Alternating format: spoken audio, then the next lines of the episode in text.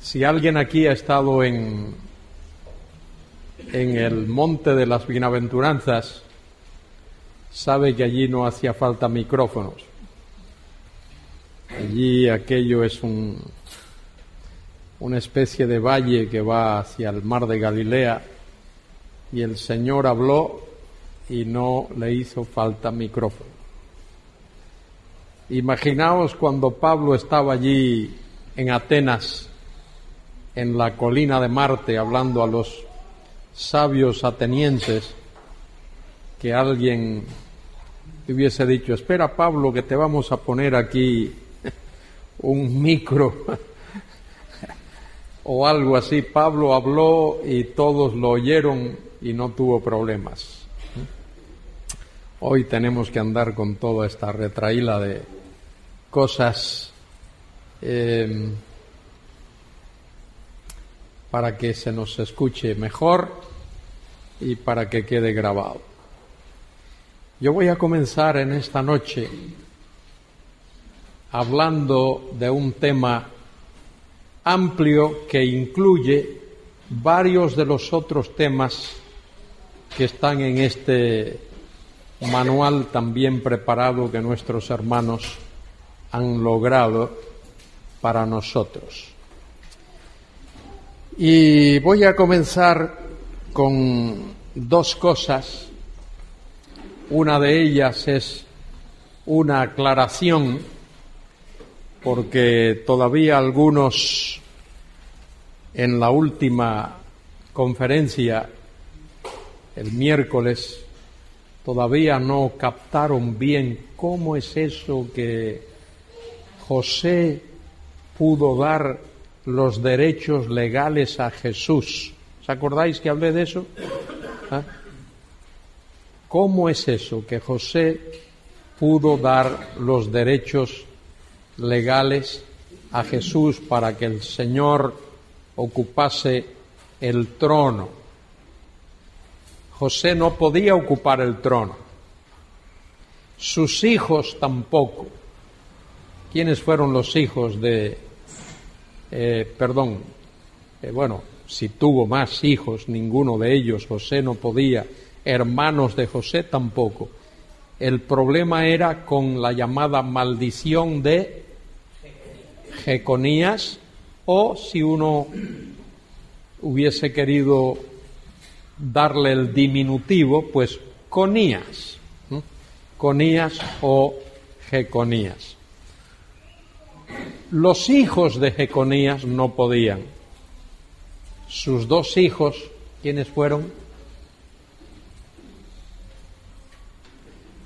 Uno era Zorobabel y el otro Salatiel. Salatiel y Zorobabel, ahí está en Mateo capítulo 1. Ninguno de los dos hubiese podido, porque en Jeremías capítulo 22, versículo 30, Dios pronunció una maldición contra Jeconías. Y Dios le dijo que ninguno de la posteridad de aquel varón se sentaría en el trono de David. Aunque tuviese el derecho legal, no podía sentarse en el trono. Entonces a mí se me ocurrió una ilustración. Va a haber un gran partido de fútbol. Gran partido de fútbol. El Real Madrid contra el Barcelona. Imaginaos, gran partido.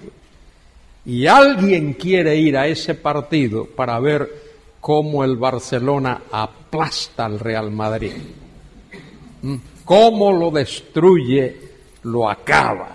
¿Mm? Y hace todos los esfuerzos y se compra una entrada para ir a ver el partido. Y la compra. La compra. Esa entrada le da todos los derechos para el día del partido ir a hacer acto de presencia allí y verlo. y esta persona está muy entusiasmada, está muy interesada. La semana antes no duerme pensando en lo que va a ocurrir. Pero resulta que cuatro o cinco días antes del partido se enferma gravemente y lo llevan al hospital y lo ingresan en la UBI. No puede ir a ver el partido. Pero esa persona tiene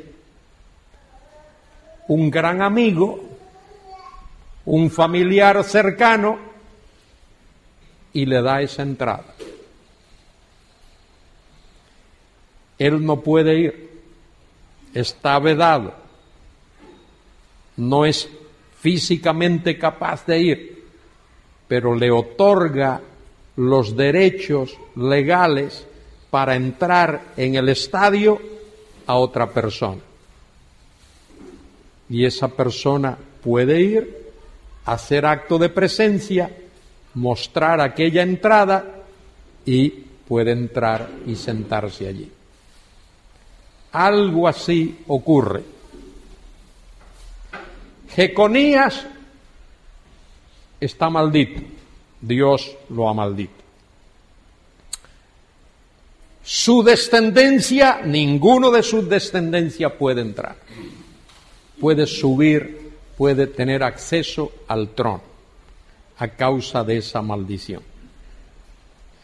Pero Dios ha obrado para que haya un hijo de una persona que es descendiente de David, en este caso descendiente, María. María es descendiente de David a través de Natán, quien no tiene derecho al trono porque es otro hijo de Salomón con otra de sus mujeres. Pero José tiene derecho al trono. Solo que él es descendiente de Conías o Jeconías y no puede él acceder al trono. Entonces José otorga los derechos legales a Jesús. De manera que Jesús cumple los dos requisitos. Ser descendiente de David, que lo es a través de María, que es descendiente de David, y tener los derechos legales al trono que los recibe de José, que él no, no los puede usar porque tiene encima de él la maldición de Conías. Dios obra para que en el Señor Jesucristo se cumpla estrictamente lo prescrito por el Señor, que el Mesías tiene que ser descendiente de David, y Jesús lo es, y tener los derechos legales al trono, que los tiene porque José, al adoptar a Jesús, se los otorga. Y esa es la explicación. Y eso es lo que la palabra de Dios enseña. Y no podemos darle más vuelta, porque así lo ha hecho Dios. Por eso es que el ángel, cuando le anuncia a María el nacimiento de Jesús y ella se sorprende, el ángel le dice en Lucas 1:30, porque aquí la Virgen concebirá y dará luz un hijo. Este será grande, será llamado Hijo del Altísimo, y el Señor Dios le dará el trono de David, su padre, y él reinará sobre la casa de Jacob. Casa de Jacob es otra manera de decir la nación de Israel, y él reinará sobre la casa de Jacob para siempre, y su reino no tendrá fin. De manera que Él va a reinar por siempre.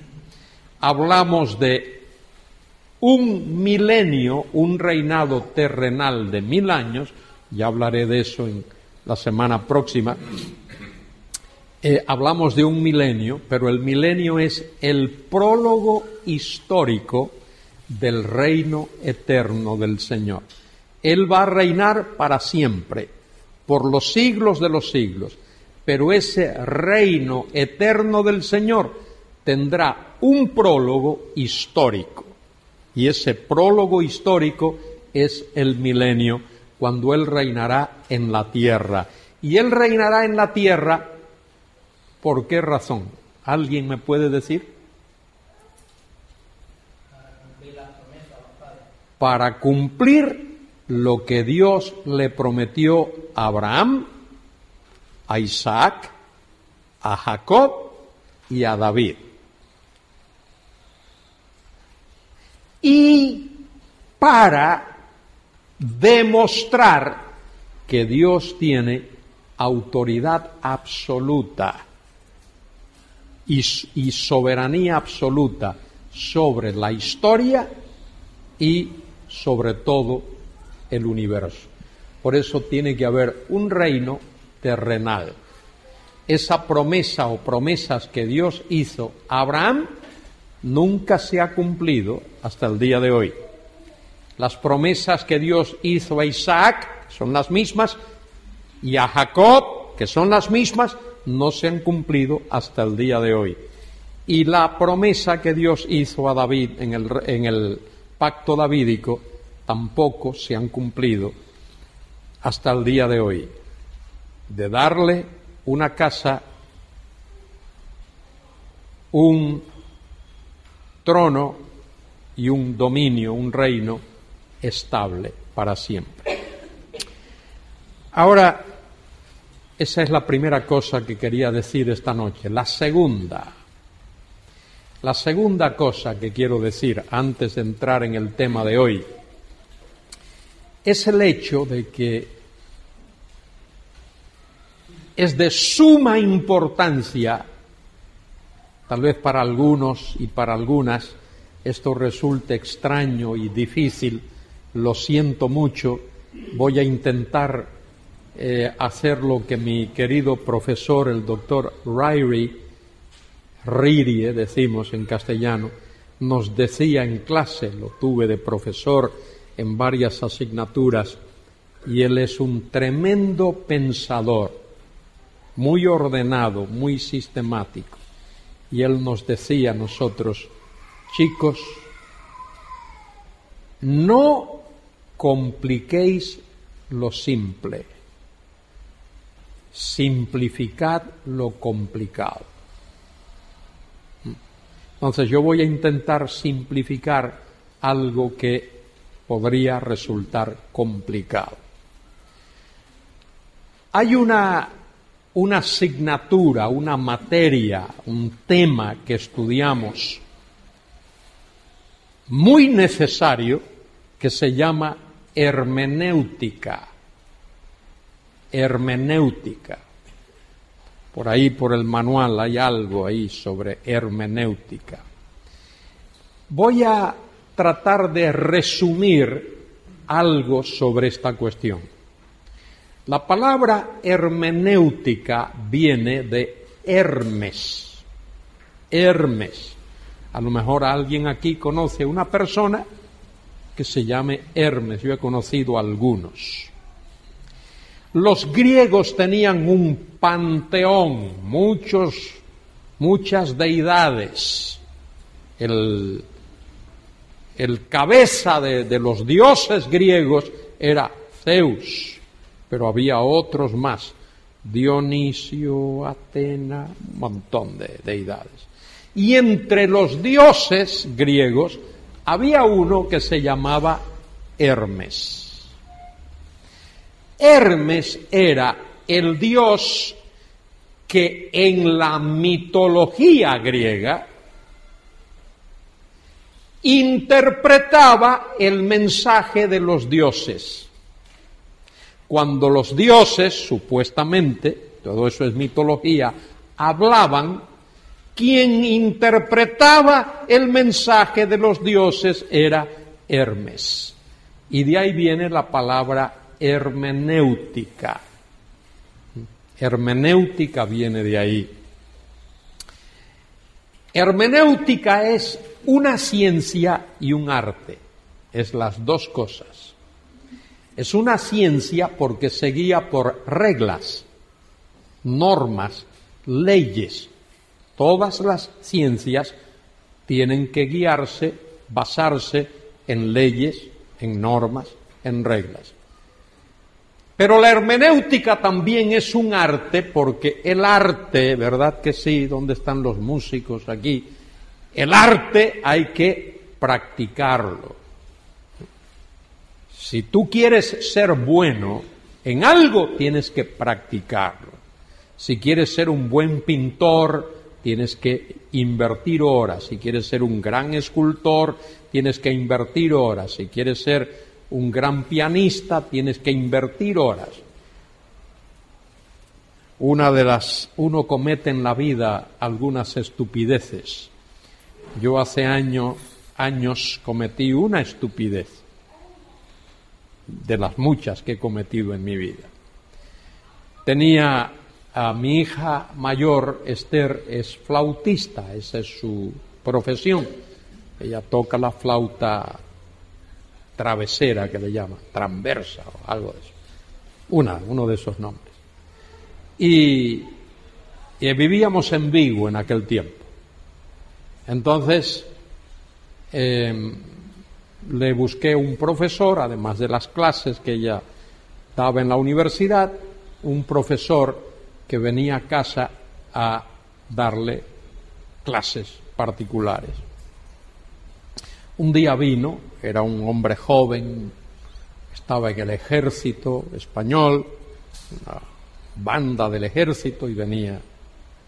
Y llega a casa, yo lo recibo y el hombre está sentado ahí esperando a mi hija y yo digo, bueno, ¿de qué hablo con este hombre? ¿De qué hablo?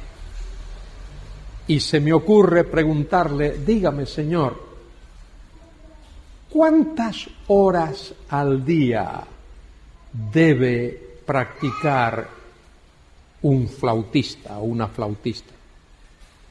Yo observé que aquel hombre se sonrió así un poquito, con esas sonrisas maliciosas con las que a veces nosotros nos sonreímos, y me dijo, depende.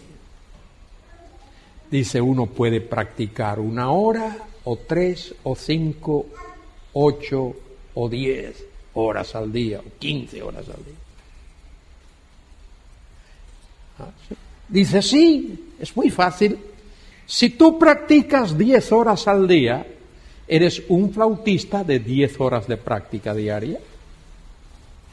Y si practicas una hora al día, eres un flautista de una hora de práctica. Ah.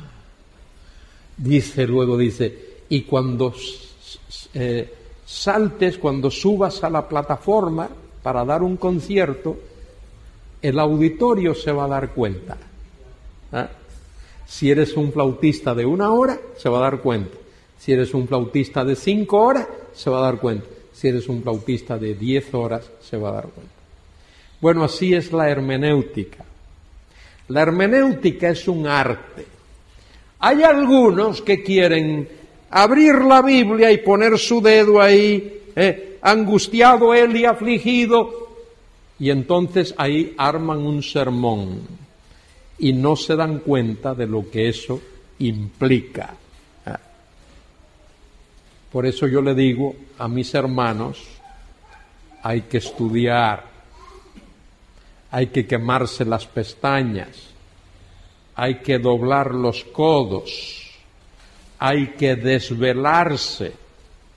Y cuando tengo que enseñar en algún seminario por ahí, a veces voy a Honduras a enseñar a pastores, le digo a esos pastores que si no les gusta leer, si no les gusta estudiar, están en la profesión equivocada, que se pongan a vender aguacate o mango o, o calabazas o papayas o lo que sea, pero que no estén en esa profesión, porque si tú quieres ser predicador, pastor, maestro, tienes que estudiar.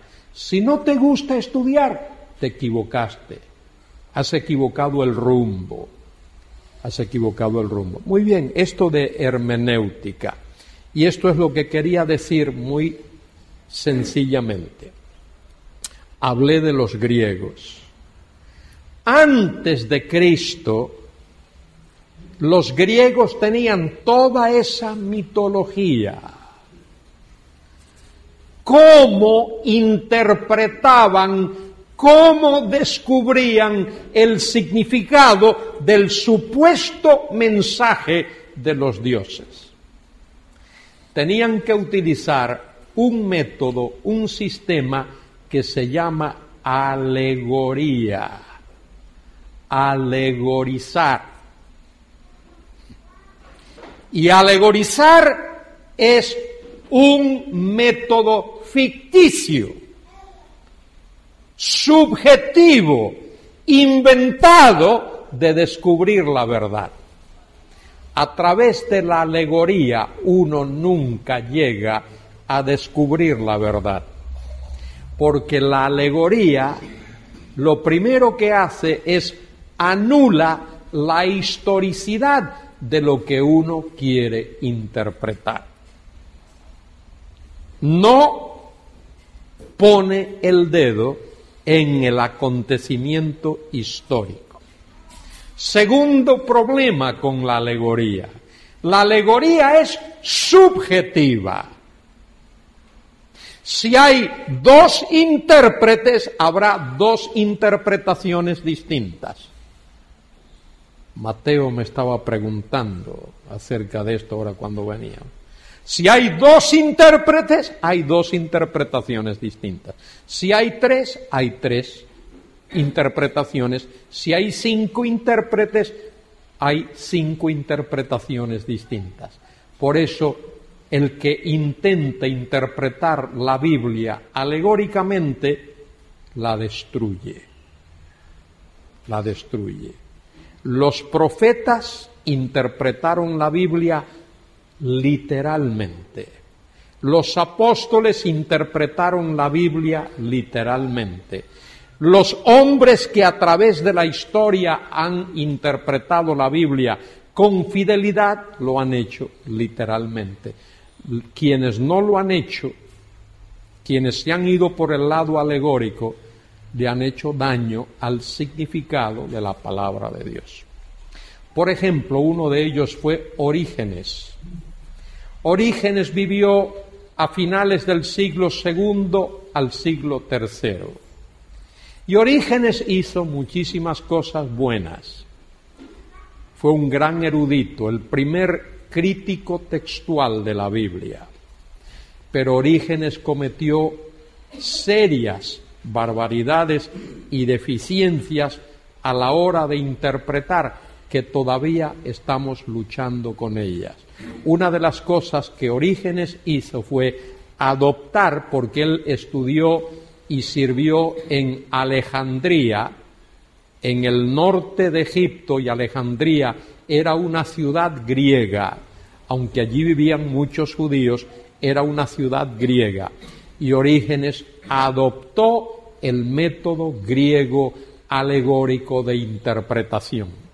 Y sentó las bases para lo que posteriormente Agustín de Hipona, en el siglo, eh, eh, en el siglo IV al V, tomó para sí, que fue el método alegórico aplicado a la profecía. El método alegórico eh, aplicado a la profecía. Esa es la base de lo que se llama el amilenarismo. Creer que no habrá un milenio, un reinado terrenal visible de Cristo en la tierra que durará mil años. Los amilenaristas, que no les gusta a ellos, no les gusta esa palabra, el amilenarista, quisiera que hubiese otro término para denominar su teología, pero es que no existe otro término. Han buscado, han procurado otro término, pero no hay. Entonces, algunos dicen, mire, algunos amilenaristas dicen, el reino se está llevando a cabo ahora en el cielo. Cuando un cristiano muere, va para ese reino. Bueno, si eso es así, entonces ese reino no tiene nada que ver con nosotros. ¿Mm? Otros dicen, la iglesia es el reino. Pero, eh, ¿cuál iglesia es el reino? Cuando en el reino la voluntad de Dios será hecha en la tierra como en el cielo. De manera que hay un serio conflicto ahí. ¿Y a qué se debe ese conflicto?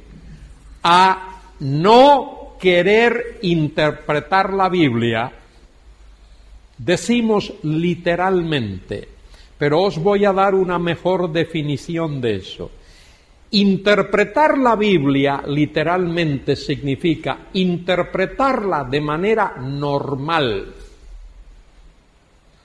interpretarla de manera natural, interpretarla de manera llana, interpretarla de manera histórico-gramatical, teniendo en cuenta la historia y teniendo en cuenta la gramática.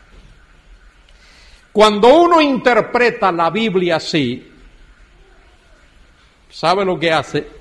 Porque esta es una de las objeciones que a veces hacen estos hermanos que he mencionado uno toma en cuenta la utilización de lenguaje figurado. En la Biblia hay muchas figuras, muchas figuras. Lenguaje figurado abunda en la Biblia. Hace unos días estábamos leyendo un texto en el libro del profeta Isaías. El libro del profeta Isaías es el que más lenguaje figurado tiene. En las universidades en Estados Unidos, en los departamentos de literatura inglesa, el libro de Isaías es lectura requerida, mire, el libro de Isaías, por el número tan grande de figuras de dicción, figuras literarias, figuras de dicción, metáforas, todo eso. Libro de Isaías capítulo 1 versículo 18. Venid luego, dice Jehová, y estemos a cuenta. Si vuestros pecados fueren como, mire ahí, como, eso es un símil, como la grana, como la nieve serán emblanquecidos. Grana y nieve son dos cosas que uno puede ver, tocar, oler. Son figuras. Como la nieve serán emblanquecidos si fuesen rojos como el carmesí, y uno sabe lo que es el carmesí, su color lo puede, vendrán a ser como blanca lana, y la lana, pues también es algo que uno puede ver y tocar, etc. Entonces, mire, el gravísimo error que a veces se comete. Dicen algunos, no entiendo el libro del Apocalipsis. El libro del Apocalipsis está repleto de figuras, muchas figuras, símbolos. Señores, la razón de por qué hay tantos símbolos en el Apocalipsis y tantas figuras es para que podamos entenderlo. Las figuras no son para oscurecer el significado. Los símbolos no son para oscurecer el significado, son para aclarar el significado. Es todo lo contrario. Cuando en el Apocalipsis a, Satanás se le llama dragón, es para que nos demos cuenta de que es un ser terrible, horrendo, eh, temible, cuando al anticristo se le llama la bestia, es para que entendamos su carácter. Cuando a Jesucristo se le llama el Cordero Inmolado, es para que sepamos que Él es el sacrificio por nuestros pecados. Cuando se habla de trompetas, eso habla de, de algo que tiene que ver con dar una orden, todo aquel que ha estado en el ejército sabe que es así. Cuando se habla de el estruendo como de muchas aguas, uno sabe lo que es. Eh, hemos estado par de veces eh, allí por las cataratas del Niágara y cuando uno llega allí escucha el estruendo de los millones y millones de galones de, agua que descienden allí por aquellas cataratas, el estruendo de muy. Entonces, ¿cuál es la cuestión? La cuestión es esta, mire, póngame atención ahora, voy a simplificar lo complicado. ¿eh? Que haya símbolos en la Biblia no significa que uno tiene que interpretarla simbólicamente. Que haya metáforas en la Biblia no significa que uno tenga que interpretarla metafóricamente. Esos símbolos, esas metáforas son para aclarar. Por ejemplo, dice Santiago, allí en el capítulo 3 de su epístola, la lengua es un fuego. ¿Qué está usando Santiago ahí? ¿Qué usa? Una metáfora. Para que entendamos el carácter dañino de la lengua. Y seguramente aquí habrá alguien que alguna vez ha sido afectado por el, el uso de la lengua de alguien. Dice Santiago, la lengua es un fuego, un mundo de maldad. Y cuando nosotros hablamos de eso, de un mundo, ¿de qué hablamos? de algo grande, algo extenso, algo abarcador. Y luego dice que la lengua es infernal. Es infernal. Entonces, la Biblia usa símbolos. Cristo enseñó muchas veces en parábolas para, para que la gente entendiera lo que él quería decir. El sembrador salió a sembrar ellos estaban acostumbrados a eso, a ver el sembrador salir a sembrar. ¿Mm? Y cuando él dice, yo soy el buen pastor, estaban acostumbrados a él. Cuando él dice, yo soy la puerta, eh, no está diciendo que él es eh, eh, una madera con bisagras. No, él es la puerta, él es el, la entrada al redil. Si no es a través de él, no podemos entrar. Entonces, es importante que entendamos esto. Es importante que tengamos en cuenta esto de hermenéutica, de interpretación. Y eso es una ciencia y un arte. Y cuando un predicador interpreta un pasaje y dice, esto significa esto, esto quiere decir esto, ese predicador debe de haber estudiado ese pasaje, haberlo profundizado gramaticalmente, históricamente, literariamente, y debe de haber justificado su interpretación. Esto significa esto, por esta razón y por esta razón y por esta razón. Así es como tenemos que manejar la Biblia. Porque de otra manera vamos a estar dándole la vuelta a la noria, no vamos a llegar a ningún sitio y cuando nos reunimos no vamos a compartir nuestros conocimientos, sino nuestra ignorancia. Yo he estado en grupos donde se reúne la gente y, y, tú qué piensas de esto? Ah, yo pienso esto. Y, él, ¿y tú qué piensas? Yo esto. Y todos están compartiendo su ignorancia. Nadie está compartiendo lo que conoce de verdad, sino lo que piensa, lo que se imagina, lo que soñó por ahí, todo ese tipo de cosas. Bueno, eh, hoy vamos a hablar, vamos a hablar de un tema eh, en la página, en la página 20 del manual, la página 20 del manual, ahí está, el día del Señor el día del Señor.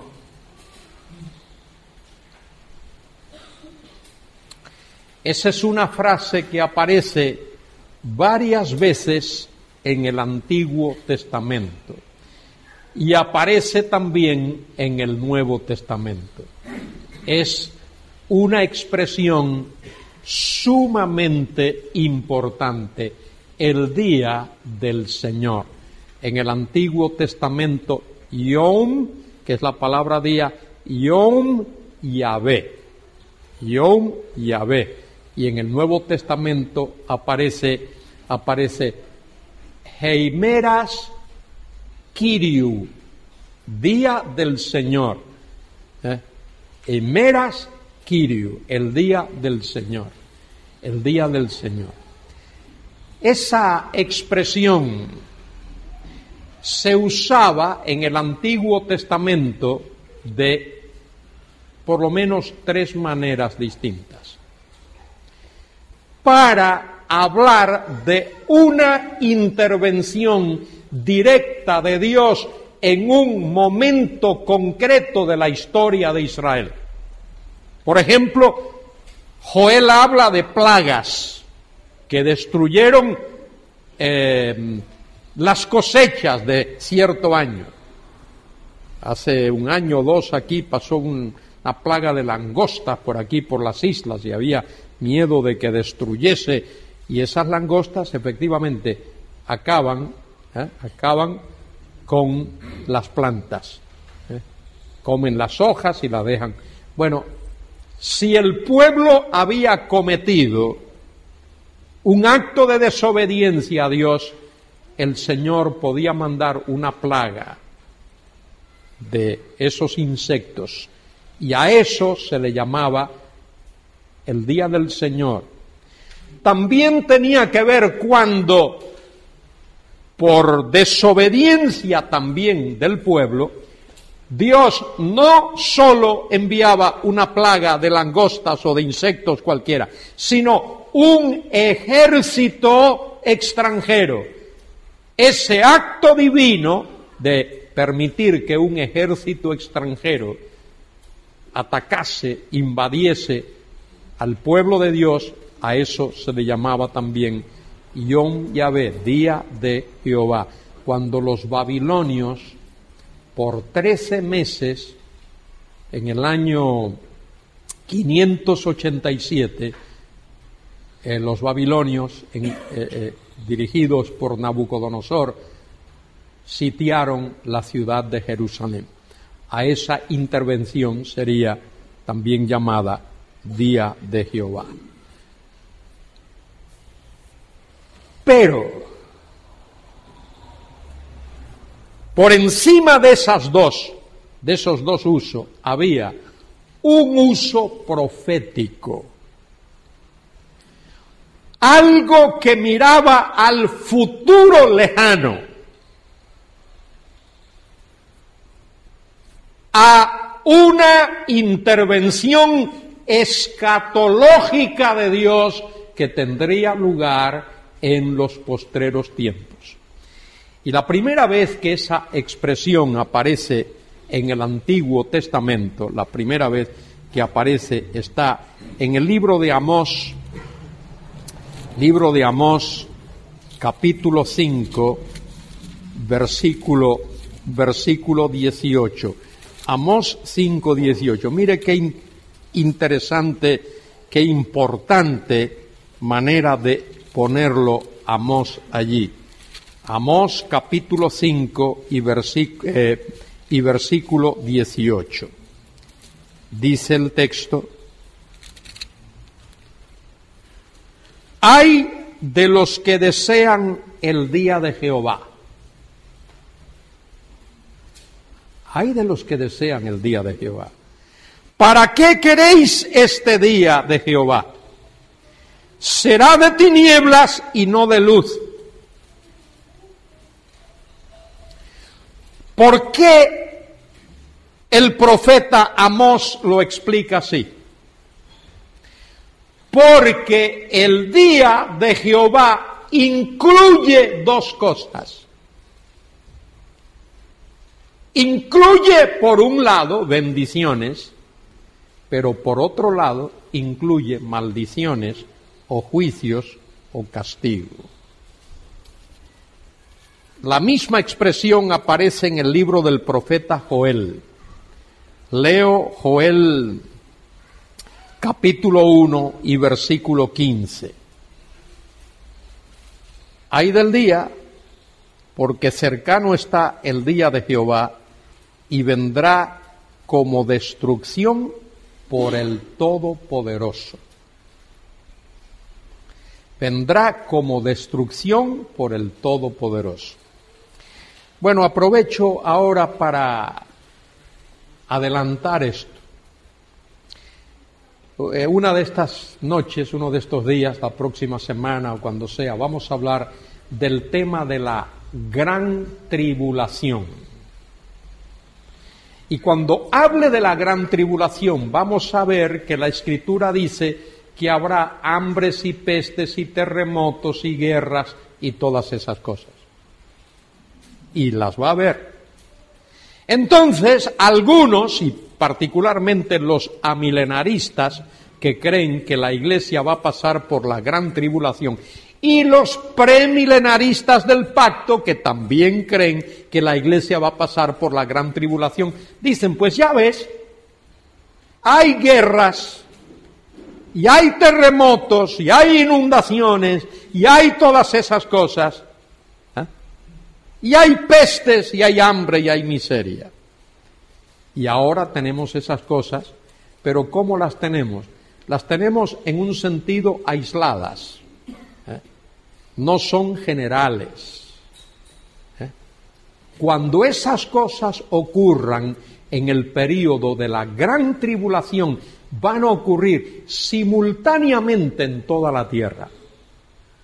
Y va van a ocurrir por intervención del Dios Todopoderoso que es lo que dice Joel aquí.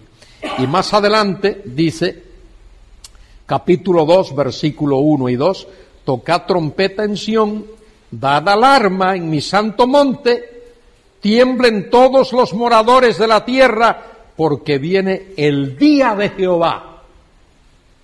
Viene el día de Jehová, porque está cercano, día de tinieblas y de oscuridad, día de nube y de sombra, como sobre los montes se extiende el alba, así vendrá un pueblo grande y fuerte, semejante a él no lo hubo jamás, y después de él no lo habrá en años de muchas generaciones.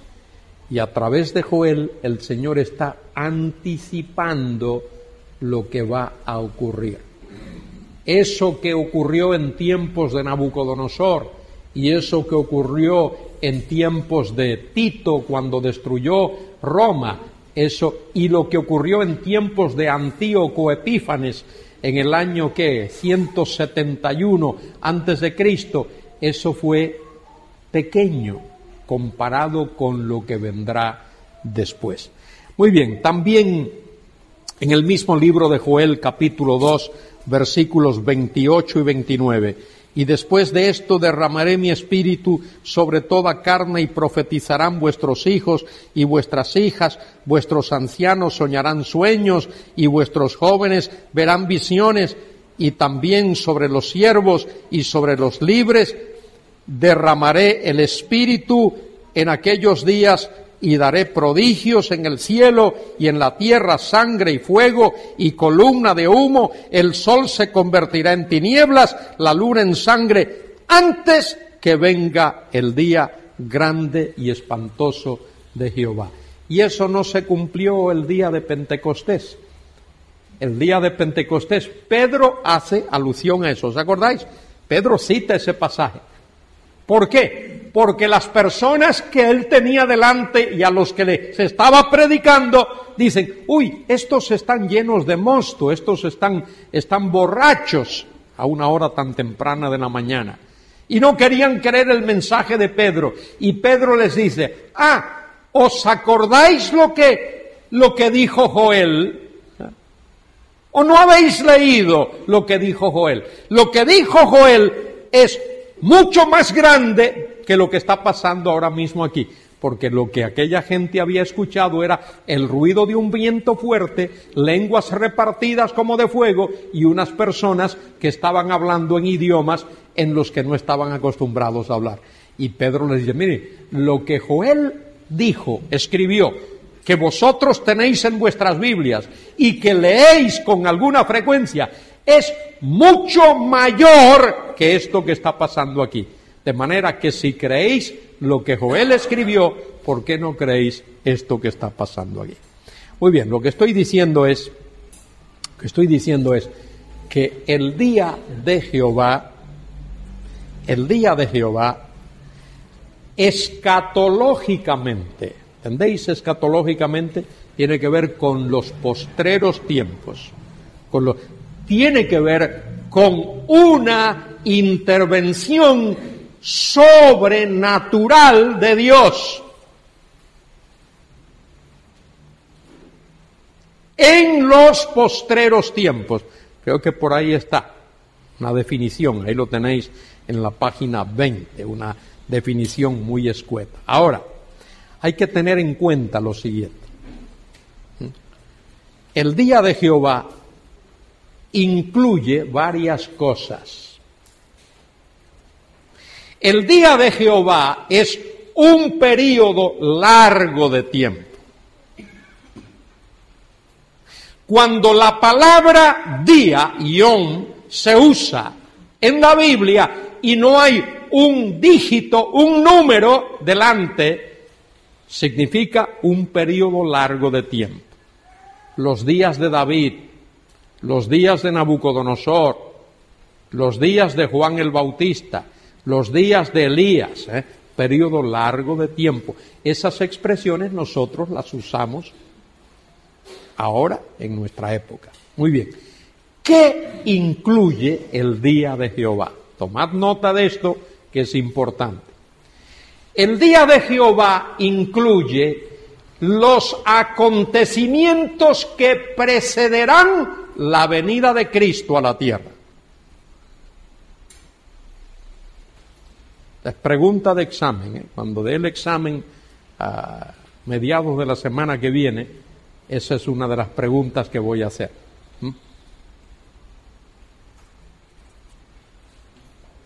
No os asustéis. ¿Eh?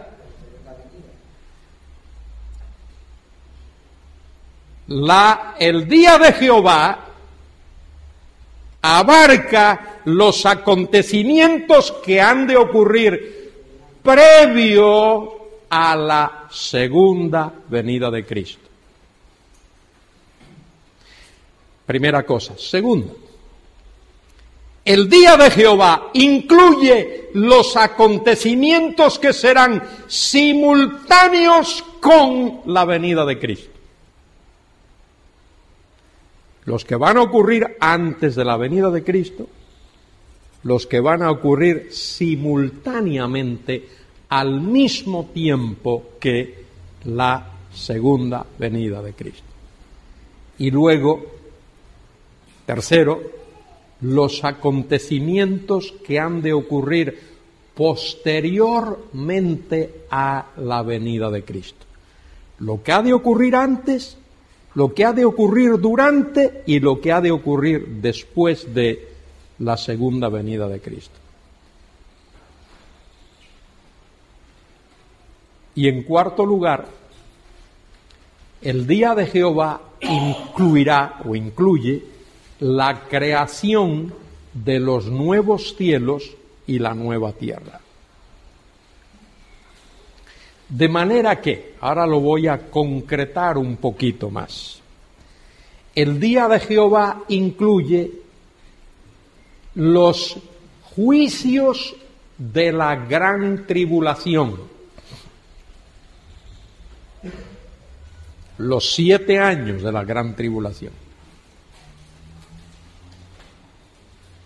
Incluye los juicios de las copas del Apocalipsis, capítulo 16, que acompañarán la venida de Cristo a la tierra.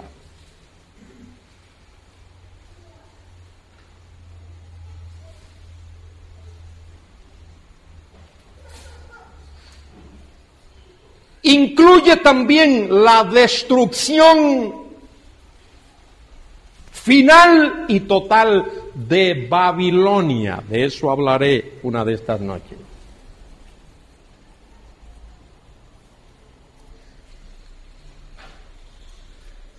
Incluye la revelación visible de Cristo, su venida visible a la tierra, cuando Él venga con poder, con majestad, con gloria. Incluye su reinado terrenal, ese milenio, esos mil años de reinado de Cristo incluye el juicio del gran trono blanco. Apocalipsis 20 del 11 al 15. E incluye la creación de los nuevos cielos y la nueva tierra. Apocalipsis capítulo 21.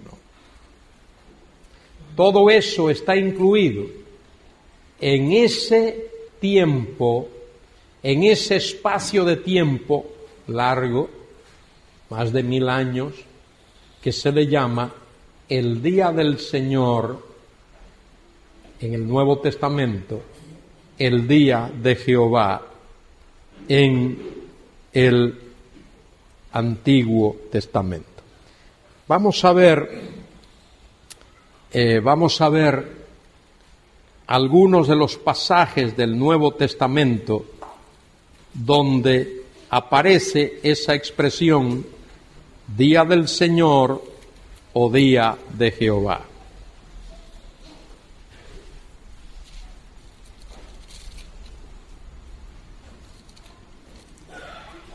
En la primera carta de San Pablo a los tesalonicenses,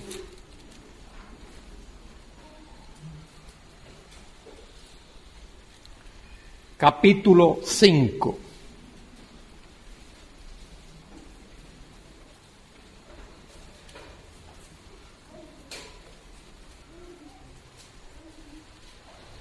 dice, pero acerca de los tiempos y de las ocasiones, no tenéis necesidad, hermanos, de que yo os escriba. ¿Por qué Pablo le dice eso a los tesalonicenses? Porque él había estado allí un tiempo con ellos y en ese tiempo Pablo les había enseñado todo ese tema. Por eso les dice, no tenéis necesidad de que yo os escriba. Os lo enseñé de manera personal cuando estuve allí con vosotros. Porque vosotros sabéis perfectamente que el día del Señor, ahí está la expresión, Eimeras Kiriu, día del Señor. El día del Señor vendrá así como ladrón en la noche. Y esa expresión del Señor que viene como ladrón en la noche se usa en el Nuevo Testamento con relación al mundo inconverso. No se usa con relación al creyente. No se usa con relación al creyente. Bueno, yo estoy hablando aquí de esto, pero luego hablaré de los tiempos de los gentiles. Luego hablaré de eso. Hablamos del día del Señor, luego tocaré el tema de los tiempos de los gentiles. Se usa con relación a los... ¿Por qué? Porque el mundo inconverso no sabe nada de esto, de, vaya, de la venida del Señor, o ha oído, ha oído de que habrá algo, pero el mundo inconverso ni sabe, ni quiere saber, ni quiere que nadie sepa que Cristo viene otra vez. Y al mundo inconverso les va a sorprender como ladrón en la noche. El ladrón siempre sorprende. Aunque uno sepa que corre el peligro, pero le va a sorprender. Me hubiese gustado haber tenido tiempo para haber explicado un poquito el hecho de que ahí en el capítulo 5 dice, pero acerca de. ¿Lo veis ahí? Pero acerca de. En el griego son dos palabritas, peri de, que siempre marca una transición cuando uno va de un tema a otro. Son las palabritas que Pablo utiliza en Primera Corintios cuando contesta la carta de los Corintios que le escriben a Pablo haciéndole un montón de preguntas. Pablo, ¿qué acerca de eh, la carne eh, ofrecida a los ídolos? Y Pablo contesta, pero acerca de la carne. Pablo, ¿qué acerca de los dones espirituales? Y Pablo contesta, peride, acerca de los dones. Pablo, ¿qué acerca de las vírgenes? De las doncellas que no. Y Pablo le contesta, y siempre utiliza eso para indicar que cambia de un tema a otro. Digo esto porque aquí, aquí, en esta carta, ocurre exactamente lo mismo. En primera los tesalonicenses 4, del 13 al 18, Pablo habla del rapto de la iglesia. El rapto de la iglesia no es la segunda venida de Cristo, es el rapto de la iglesia. Entonces no confundamos eso. El rapto de la iglesia es un aspecto de la venida de Cristo que tiene que ver con la iglesia. La iglesia es llevada, sacada de este mundo para encontrarse con el Señor en las nubes. Pero no es la venida física, visible, literal, corporal, gloriosa de Cristo a la tierra. Y Pablo quiere indicar esa transición. Y es por eso que en el capítulo 5 habla de peride acerca de los tiempos y de las ocasiones. No tenéis necesidad, hermanos, de que yo os escriba, porque vosotros sabéis perfectamente que el día del Señor vendrá así como ladrón en la noche, que cuando digan, mire, cuando digan paz y seguridad, esa va a ser dos palabritas que los políticos del mundo van a usar en eso paz y seguridad. Ya hemos alcanzado la fórmula para que haya paz y seguridad en el mundo. Mire lo que dice Pablo, que cuando digan paz y seguridad, entonces vendrá sobre, ¿sobre quién? Ellos, no sobre nosotros, porque nosotros no estaremos aquí. Si tú eres de Cristo, eres del Señor, estás en la iglesia, has nacido de nuevo, tienes al Espíritu de Dios morando en ti, no estarás aquí. Vendrá sobre ellos destrucción repentina, como los dolores a la mujer encinta, los dolores a la mujer que está para dar a luz. Y dice, y no escaparán. La expresión los dolores de parto, que es lo que dice ahí. Esos dolores de parto se refiere a los años de la gran tribulación. Esos son los dolores de parto. Esos años de la gran tribulación. Y después de la gran tribulación viene el reino de nuestro Señor viene Jesucristo en gloria a establecer su reino. ¿Mm? Los años de la tribulación son dolores, son dolorosos y dolores, dolores de parto. ¿Mm? Y luego entonces, después del parto, viene la alegría del bebé que ha nacido. Y ese bebé que va a nacer es el reino de nuestro Señor en el cual habrá gozo y habrá alegría. Muy bien, Mire, sigo leyendo ya que estamos aquí. Dice Pablo, versículo 4, más vosotros, hermanos, ¿no estáis en tinieblas? El Hijo de Dios, el creyente, nacido de nuevo, no está en ti. Para que aquel día os sorprenda como ladrón. No nos va a sorprender, no vamos a estar aquí, porque todos vosotros sois hijos de luz e hijos del día. No somos de la noche ni de las tinieblas. Y ahí Pablo está hablando de noche y de tinieblas en el sentido espiritual del vocablo. Por tanto, sobre la base de eso, porque no somos de la noche, no somos de las tinieblas, por tanto, no durmamos como los demás, sino velemos y seamos sobrios. El cristiano debe vivir aguardando la esperanza bienaventurada todos los días de su vida.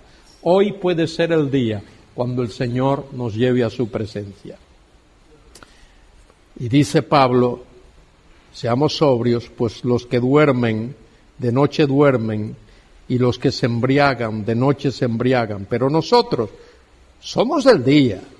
Por tanto, seamos sobrios, habiéndonos vestido con la coraza de fe y de amor y con la esperanza de salvación como yelmo, porque no nos ha puesto Dios, mire, no nos ha puesto Dios para ira.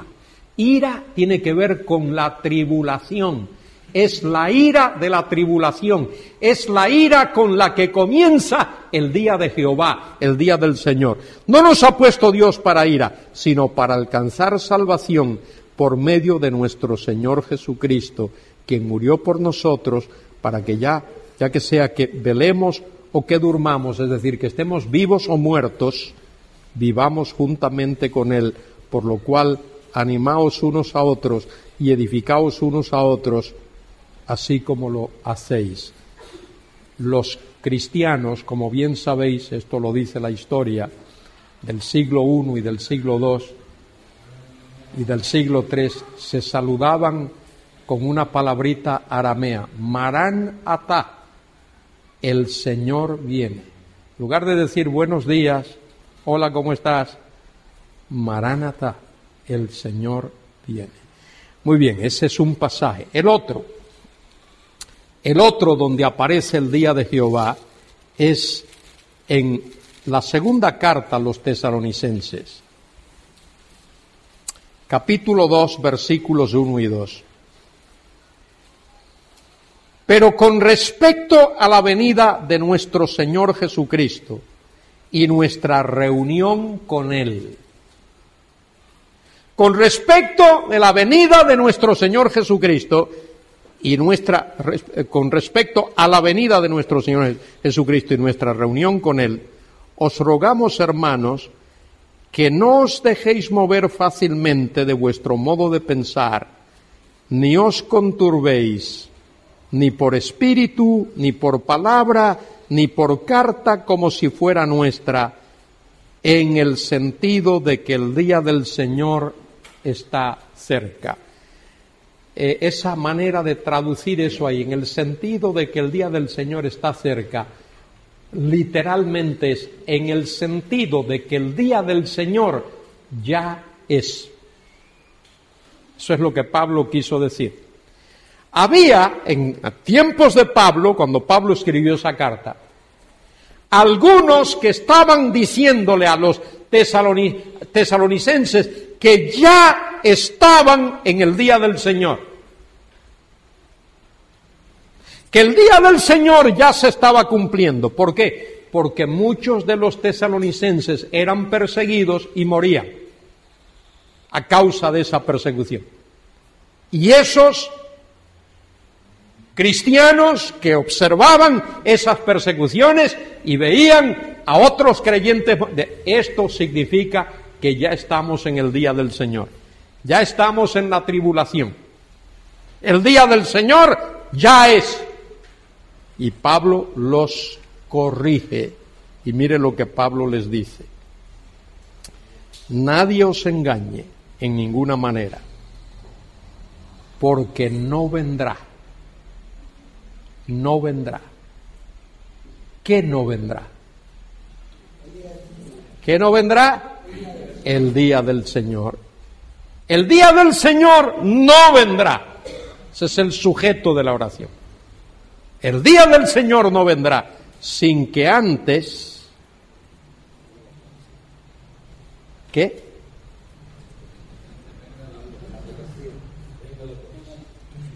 sin que antes venga la apostasía y se manifieste el hombre de pecado, el hijo de perdición. Dos cosas tienen que ocurrir. La apostasía y la manifestación del hombre de pecado, que es el anticristo. Ahora, yo sé lo que, lo que casi todo el mundo piensa, solo que yo no pienso como casi todo el mundo piensa. Todo el mundo piensa que la palabra apostasía ahí significa eh, que va a haber una rebelión contra la fe, que los cristianos se van a apartar de la fe y si es una apostasía de la fe. Pero el texto no dice eso, por lo menos en el mío no lo dice y en mi Nuevo Testamento griego tampoco. Dice, no vendrá sin que antes venga la apostasía. Y la palabra apostasía viene de una palabra griega que significa éxodo, significa salida, significa partida. Era una palabra que se utilizaba en aquellos tiempos para anunciar que un barco levaba anclas y dejaba el puerto para irse a otro sitio.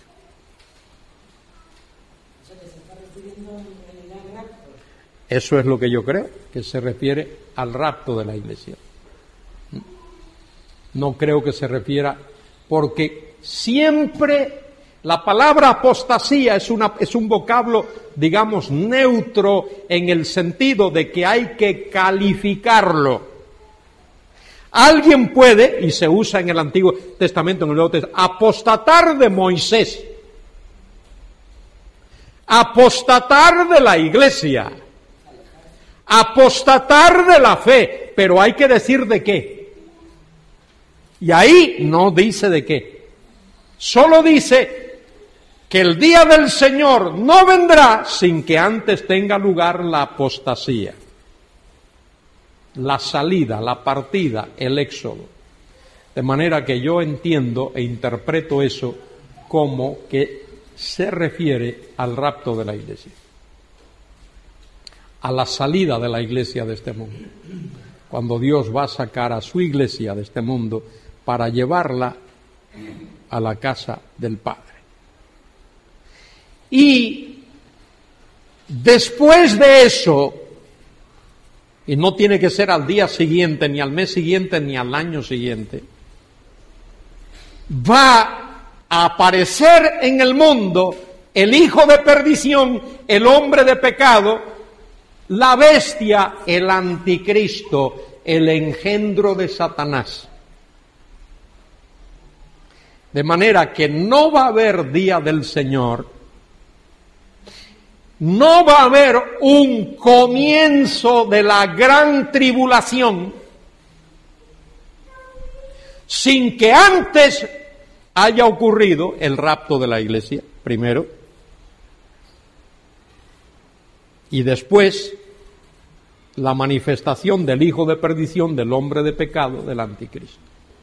¿Por qué? Porque el anticristo es el que va a firmar el pacto con la nación de Israel, más que firmar, obligar, imponer un pacto a la nación de Israel.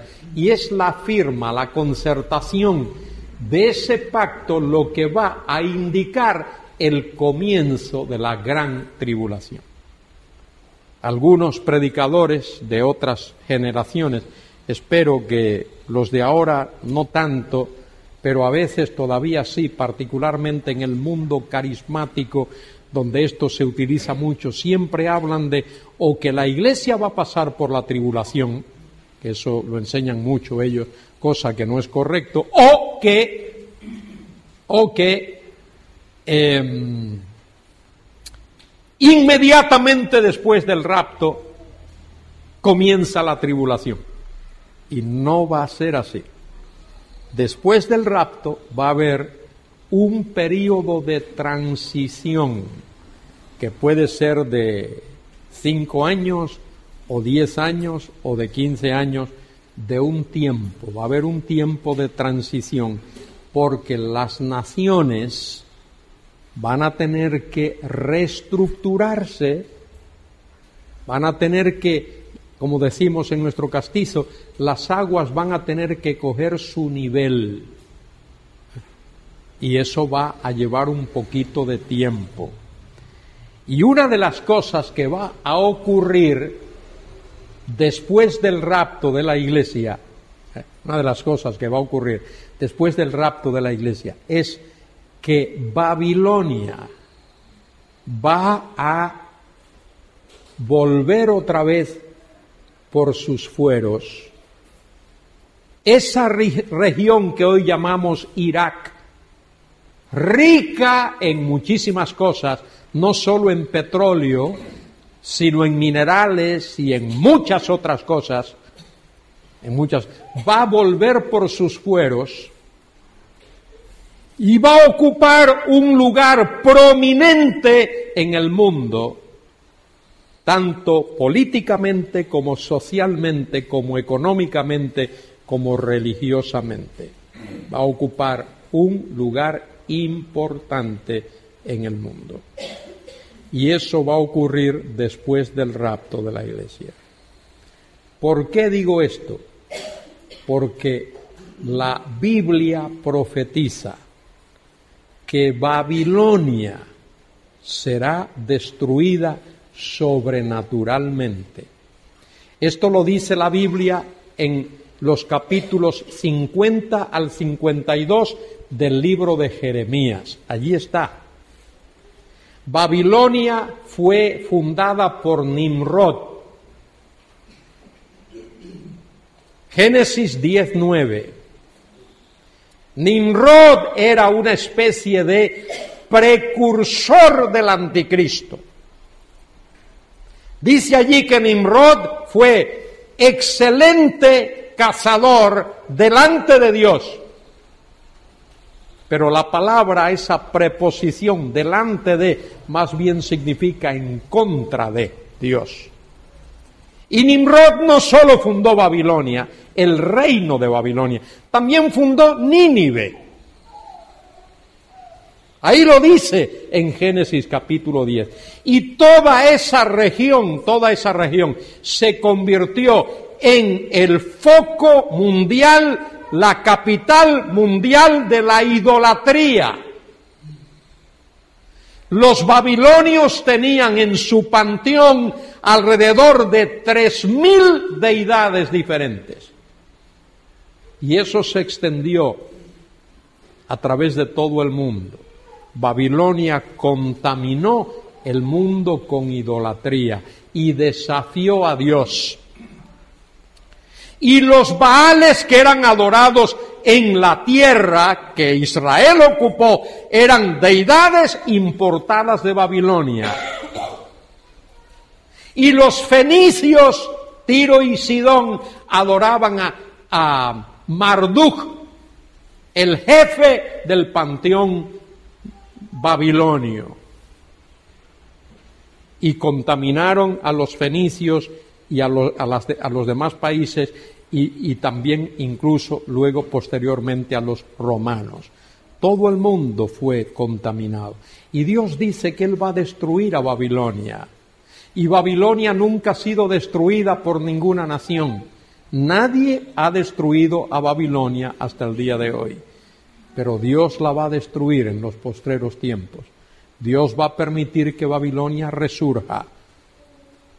Y en ese periodo, antes del establecimiento del reino de nuestro Señor, Dios va a destruir a Babilonia, porque Cristo no va a reinar en la tierra hasta que Babilonia no sea destruida. Bueno, esos son eh, dos textos importantes, pero hay dos más que quiero, que quiero resaltar. Uno de ellos de una manera muy breve eh, en, la segunda epístola de Pedro, eh, capítulo, capítulo 3, donde Pedro utiliza la expresión, versículo 10, dice, pero el día del Señor vendrá como ladrón en la noche, en el cual los cielos pasarán con gran estruendo y los elementos ardiendo serán deshechos y la tierra y las obras que en ella hay serán quemadas. Miren, Pedro incluye en un solo versículo cosas que van a ocurrir con bastante tiempo de separación entre la una y el otro. Primero, el Señor vendrá, el día del Señor vendrá como ladrón en la noche. Pero eso es la tribulación, el comienzo de la tribulación. Y luego pasa la tribulación, viene el milenio y viene el juicio del gran trono blanco y después de eso es que esta tierra en la cual nosotros vivimos ahora va a ser destruida y los elementos ardiendo, tal como lo Pedro le dice, y luego entonces habrá nuevos cielos y una nueva tierra. Es decir, a veces en la Biblia, en un solo versículo, hay un intermedio de separación bastante grande. Por eso cuando, cuando los amilenaristas dicen que las 70 semanas de Daniel tuvieron que cumplirse consecutivamente, que no puede haber una separación entre la semana 69 y la 70. Parece que estos señores nunca han ido a un acontecimiento deportivo, porque yo veo en un partido de fútbol que se juega 45 minutos y luego hay un tiempo de descanso y luego se reanuda la segunda parte y en un partido de baloncesto igual y en muchos acontecimientos ocurre eso. Bueno, ¿por qué no puede haber como Dios seguramente lo va a hacer, las primeras 69 semanas de Daniel, de la cual vamos a hablar en estos días, y luego la última semana que tiene que ver precisamente con los siete años de la gran tribulación. Vale, ahora el último versículo en el que aparece esto del día de Jehová o del día del Señor es el que aparece en Apocalipsis capítulo 1 y versículo, y versículo 10. Leo el versículo 9. Dice Juan, yo Juan vuestro hermano y, y copartícipe vuestro en la tribulación, en el reino y en la paciencia de Jesucristo estaba en la isla de Patmos por causa de la palabra de Dios y el testimonio de Jesucristo. La isla de Patmos está en el Egeo, es una roca, así como, como el perejil, ¿eh? la isla del perejil. Bueno, una roca. Y allí estuvo Juan exiliado. Allí los romanos exiliaban a personas que consideraban peligrosas. Y Dios mandó a Juan allí a la isla de Patmos. Dios hizo que Juan fuese llevado a la isla de Patmos. Ahora mire el versículo 10. Yo estaba, y en vuestras Biblias dice, en el Espíritu. Y allá hay dos problemas en nuestra querida Reina Valera, la reina de las versiones, hay un problema. Primero aparece el artículo determinado el, que no está en el texto original. Segundo, espíritu lo ponen con mayúscula, que en el texto original tampoco está con mayúscula. Juan dice, yo estaba en espíritu. Y yo entiendo que se refiere al espíritu de Juan. Juan fue, estaba en la isla de Patmos y en espíritu, en una especie de éxtasis, él fue elevado, llevado, colocado en una situación, dice Juan, yo estaba en espíritu en el día del Señor. Kiriake, Emeras, o Emeras Kiria, en el día del Señor. ¿Qué hizo Dios? ¿Qué hizo el Señor? Tomó a Juan su persona espiritual. Pablo tuvo una experiencia similar. Según a los Corintios 12, Pablo dice, conozco un hombre que si en el cuerpo, no lo sé. Si fuera del cuerpo, tampoco fue llevado hasta el tercer cielo, donde recibió, tuvo visiones y revelaciones que Dios le dijo, no se la digas a nadie, no se la digas a nadie. Y luego, como Pablo había tenido eso, eh, él tenía la tendencia, como todo hombre, ser humano, a gloriarse ¿Y qué hizo Dios? Le mandó un mensajero de Satanás que lo abofetease para que no se enalteciese, no se enorgulleciese. ¿Mm? Y entonces Pablo dijo, Señor, quita esto de mí. El Señor le dijo, bástate mi gracia. ¿Mm? Bueno, algo así, algo así. Juan fue llevado y colocado en una situación, en un ambiente en en el cual él pudo visualizar todo lo concerniente al día del Señor. Los juicios de la gran tribulación. La venida en gloria de Cristo. El reino de nuestro Señor y todas las otras cosas. En el capítulo 12, los protagonistas de la tribulación, ahí está la nación de Israel, está el dragón, está nuestro Señor Jesucristo, está el arcángel Miguel, está el remanente de la nación de Israel, todo eso, y Juan lo pudo contemplar. De manera que ahí el día del Señor se refiere a eso. El día del Señor es ese largo periodo de tiempo que incluye todos esos acontecimientos. Los juicios de la tribulación, la venida en gloria de Cristo, la derrota del anticristo y sus huestes, el reino glorioso del Mesías, el juicio del gran trono blanco y la creación de los nuevos cielos y la nueva tierra. Todo eso incluido ahí y Dios lo tiene en su palabra para que nosotros, para que nosotros nos humillemos delante de Él y reconozcamos que Dios es el soberano. Ahora tengo aquí esto, los tiempos de los gentiles. ¿eh?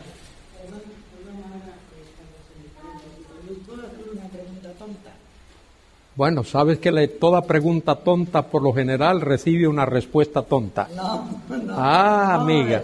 Es que aquí en, en Apocalipsis leemos el dragón. ¿vale? Sí. Sí. Dragón. Pero en griego, dragón es serpiente. No, ¿Por qué no no, no, no, no, no, no, no, no. Ahí, dragón es dragón y serpiente es serpiente, no es lo mismo. Sí, el dragón, la serpiente antigua. Sí, sí, ¿no? sí. Que La serpiente antigua. Sí, pero no es lo mismo. No es la misma palabra. No es la misma palabra. Dragón habla de el aspecto temible de, eh, de, eh, de esa, no, no necesariamente el aspecto físico, sino de el carácter temible de Satanás. Serpiente habla de su carácter sutil, engañoso. Creo que en el capítulo 12, en el capítulo 12 por ahí eh, se, se describe un poquito esto. Em, sí, y fue lanzado fuera el gran dragón, y no es la misma palabra, ¿eh? la serpiente antigua. No, no, no, es que no es. No es la misma palabra. No, no, no es la misma, no es la misma, no, no. Que se llama diablo y Satanás. Y diablo y Satanás son dos palabras diferentes. Eh, diabolos es eh, calumniador. ¿eh? Y Satanás significa adversario. Y este personaje, mire, para que podamos entenderlo, recibe tantos nombres. Por ejemplo, mire, hay dos, hay dos palabras que se utilizan en los salmos y creo que en el libro de Isaías también eh, se utiliza, aparece Raab. A veces se utiliza Raab. ¿Por qué? Porque Raab era un personaje de la mitología babilonia adoptada por los cananeos. Y también habla de la serpiente sinuosa, que también era otro personaje de la mitología. Y esos dos seres o personajes o deidades son incorporados ¿eh? Eh, por los escritores de la Biblia, el Espíritu Santo les permite que incorporen para que el lector pueda entender un poquito más de las terribles características de ese ser que, que es Satanás. Sí, sí, son totalmente diferentes. Muy bien. ¿Alguna otra pregunta tonta? Tiempo de los gentiles. Muy bien. Los tiempos de los gentiles. Los tiempos de los gentiles. Esa expresión aparece en el Evangelio según San Lucas. Vamos al Evangelio según San Lucas.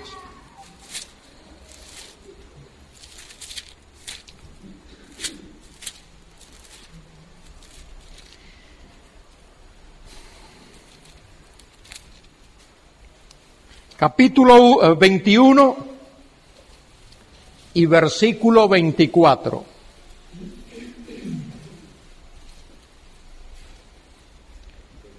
Y observad que ahí el Señor utiliza esa expresión. Es la única vez que aparece en, en la Biblia, en el Nuevo Testamento, así de esta manera.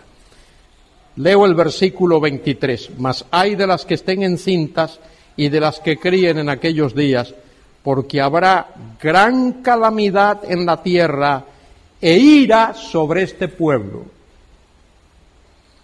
Gran calamidad en la tierra e ira sobre este pueblo y el Señor se está refiriendo concretamente al pueblo de Israel, a su pueblo. Y caerán a filo de espada y serán llevados cautivos a todas las naciones. Y añade, y Jerusalén será hollada por los gentiles. Y ahí en, eh, la gramática griega es lo que se llama un futuro perifrástico.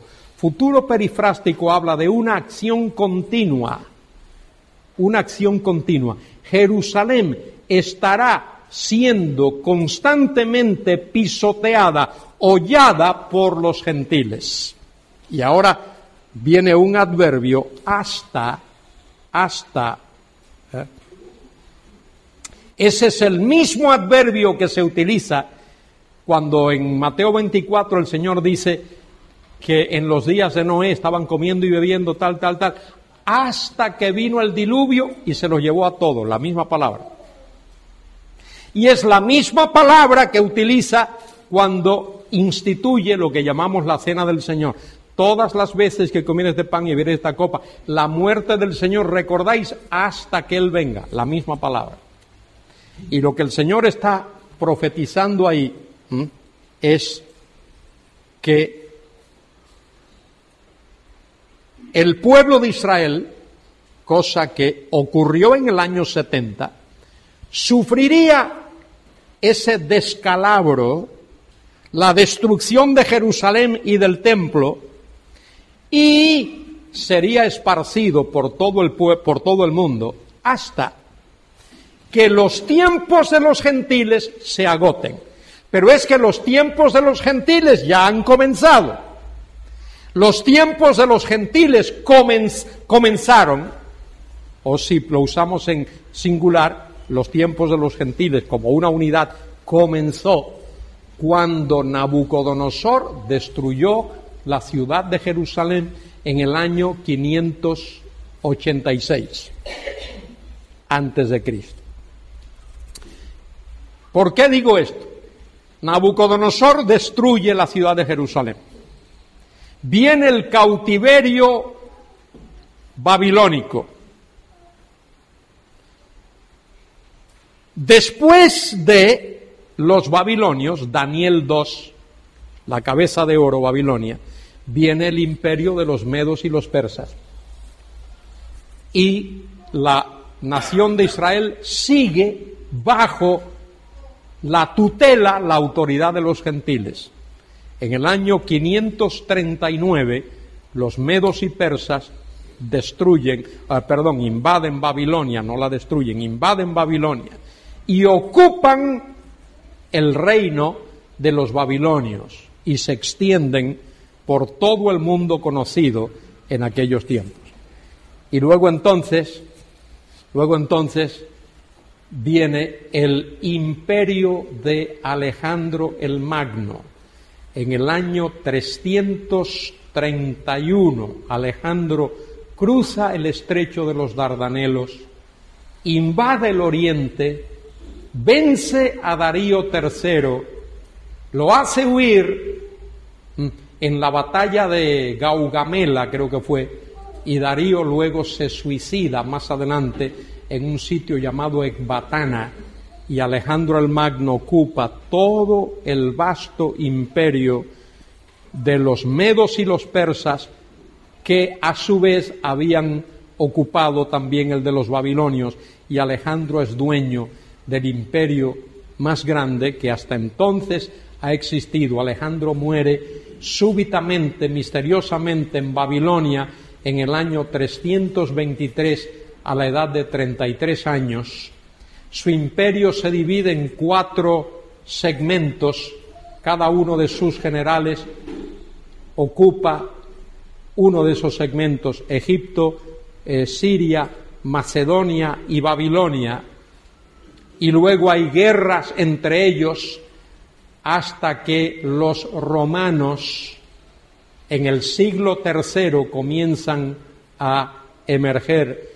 Se apoderan de la parte occidental del Mediterráneo primero, los romanos, las llamadas guerras púnicas, y luego para el año 146 eh, destruyen la ciudad de Cartago, destruyen la ciudad de Corinto en el mismo año, en el año 60 se apoderan de Palestina, en el año 30 antes de Cristo se apoderan de Egipto. Y en el año 27, eh, bueno, en el año, eh, por ahí por el año 30, Octavio, que es Augusto César, eh, comienza a surgir con su gran poderío y en el año 27 antes de Cristo, Octavio Augusto César, César Augusto, se convierte en el primer emperador romano y, como bien sabéis, es en tiempos de Augusto César que nuestro Señor Jesucristo nace, siendo emperador Augusto César, que ha proclamado un edicto que toda la tierra sea empadronada, y ya sabéis la historia que está en en el libro de, en el Evangelio según San Lucas y Mateo. Y siendo rey de Judea, ¿quién? Herodes, Herodes el Grande, siendo rey de Judea, Herodes el Grande, nuestro Señor Jesucristo nace. Y a veces decimos, porque las fechas esas, Herodes murió en el año 4 antes de Cristo. De manera que Cristo ya había nacido. Por lo menos Cristo nació entre el año 6 y el año 4. Lo más temprano el año 6, lo más tarde el año 4, porque Herodes muere en el año 4 y ya el Señor había nacido. Y Herodes da la orden de que maten a todos los niños de dos años abajo. De manera que eh, nuestro Señor, si fue crucificado por el año 33, o digamos 32, nuestro Señor tendría entre 35 y 36 años de edad cuando fue crucificado. Eso de que murió a los 30 años, eso cronológicamente no es sostenible. No es sostenible. Bueno, definamos pues los tiempos de los gentiles. Los tiempos de los gentiles es ese periodo de tiempo que se extiende entre la destrucción de Jerusalén por Nabucodonosor, cuando Dios quita a Israel lo separa, lo aparta de ser la nación central prominente en el mundo, Dios la pone a un lado. Y los tiempos de los gentiles continuarán hasta cuando Cristo venga a la tierra por segunda vez y la nación de Israel vuelva a ser, vuelva a ser otra vez cabeza de los montes como dice Zacarías capítulo 14 y como dice Miqueas capítulo 4 y como dice Isaías capítulo 11 y muchos otros capítulos de la Biblia. ¿Alguna pregunta ahora?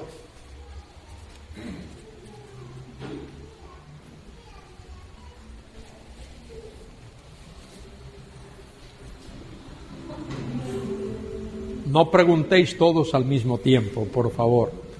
Tenemos todavía una hora y quince minutos. Hasta que se cumplan el- el- los tiempos de los gentiles. Hasta, ¿Y después qué? Hasta que se cumplan los tiempos de los gentiles, entonces es cuando el Señor Jesucristo viene, lo acabo de decir, y Jerusalén volverá a ser qué? Cabeza de los montes, volverá a ocupar la preeminencia que ocupó en el pasado con mucha más gloria todavía, porque no tendrá un rey terrenal, humano, reinando, sino que tendrá al Mesías, al Cristo, Rey de Reyes, quien cumplirá ese versículo de Lucas 1.33 y reinará sobre la casa de Jacob para siempre y su reino no tendrá fin. De manera que, volviendo, repitiendo lo mismo, tal vez con un matiz diferente, abarca los tiempos de los gentiles desde la separación de la nación de Israel de su sitio de prominencia a causa de su pecado y de su rebeldía hasta que el remanente se arrepienta, el remanente de los postreros tiempos, y el Señor reine sobre ellos y la nación de Israel sea restaurada, ocupe ese lugar que va a ocupar en, eh, como he dicho ya, en los postreros, los postreros días, en los postreros tiempos. Em, dice en Zacarías capítulo 14, versículo 9, y Jehová será rey sobre toda la tierra. En aquel día Jehová será uno y uno será su nombre. Y más adelante dice, y morarán en ella, y no habrá nunca más maldición, sino que Jerusalén será habitada confiadamente. Y esta será la plaga con que herirá Jehová a todos los pueblos que pelearon contra Jerusalén. La carne de ellos se corromperá estando ellos sobre sus pies y se consumirán en las, cuen en las cuencas de eh, sus ojos y la lengua se les deshará en su boca. Y acontecerá en aquel día que habrá entre ellos gran pánico por Jehová y trabará cada uno de la mano de su compañero y levantará su mano contra la mano de su compañero. Y Judá también peleará en Jerusalén y serán reunidas las riquezas de todas las naciones de alrededor, oro y plata y ropa y vestido en gran abundancia, etcétera. Habla de todo esto, dice versículo 16, y todos los que sobrevivieren de las naciones que vinieron contra Jerusalén subirán de año en año para adorar al Rey, a Jehová de los ejércitos y a celebrar la fiesta de los tabernáculos. Y acontecerá que los que de las familias de la tierra que no subieran a Jerusalén para adorar al Rey, Jehová de los ejércitos, no vendrá sobre ellos lluvia. Habrá maldición para todo aquel que no vaya a adorar a Jehová de los ejércitos. Y en el pasaje en Miqueas capítulo 4 habla también acerca de eso y habla de eh, el remanente. eh, en aquel día dice Jehová, juntaré a la que cojea, recogeré a la descarriada y a la que afligí y pondré a la coja como remanente y a la descarriada como nación. Eh, robusta, y Jehová reinará sobre ellos en el monte de Sión desde ahora y para siempre. Interesante que pone exactamente lugares concretos. El monte de Sión es un sitio concreto allí en la, la ciudad de Jerusalén. Y habla de Jerusalén, sitio concreto. Sí. que todas las cosas que hemos estado considerando pues conlleva una nota terrible de juicio. Digo, ¿hay alguna palabra de esperanza, de aliento? Porque muy posiblemente, a lo mejor entre nosotros, hay alguna persona por primera vez o que esté considerando que casi mejor es cerrar la Biblia e ignorarla. Si no hay alguna cosita para los que no tienen esperanza.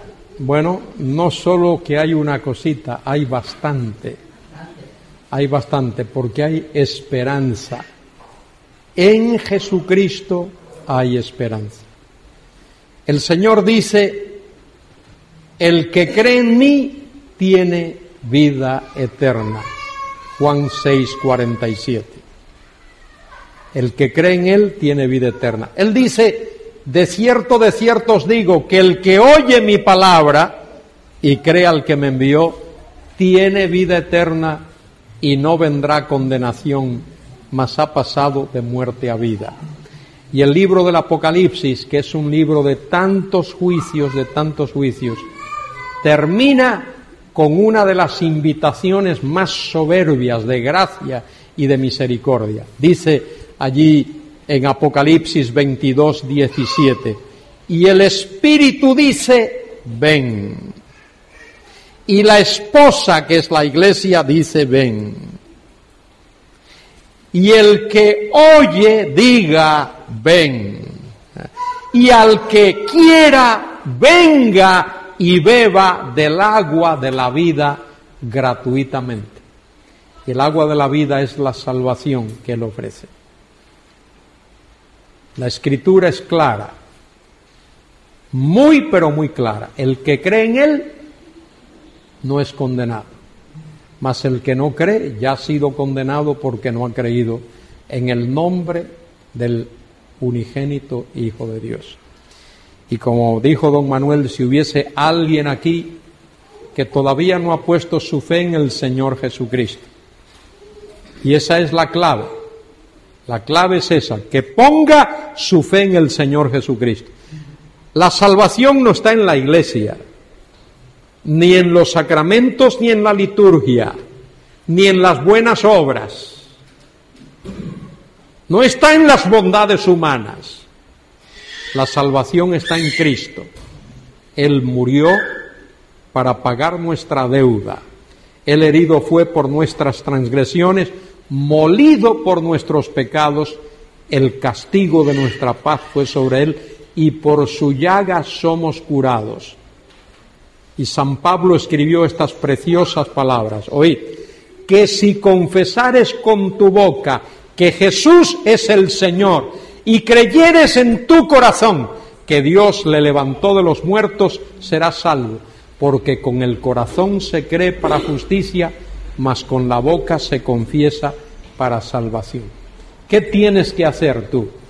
Pues mira, para ponerlo así de una manera sencilla, abrir tu vida, abrir tu persona, lo que tú eres, y decirle al Señor, que llene tu vida, que Él venga y que te perdone. Dile a Jesucristo, Señor, vengo a ti, recíbeme, perdóname, dame el regalo de la vida eterna. Y si tú lo haces, ahora mismo, ahora mismo Él lo hará. No es para mañana, es ahora mismo. El que en Él cree no es condenado. El que en mí cree, dice Cristo, tiene vida eterna. Él es la resurrección y la vida. El que en Él cree,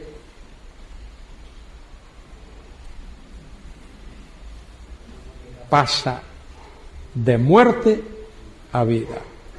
No morirá eternamente. mas ha pasado de muerte a vida. Así es que si tú estás aquí y no lo has hecho todavía, hazlo antes de ir. ¿Qué vamos a hacer? ¿Cantar algo o no vamos a cantar nada?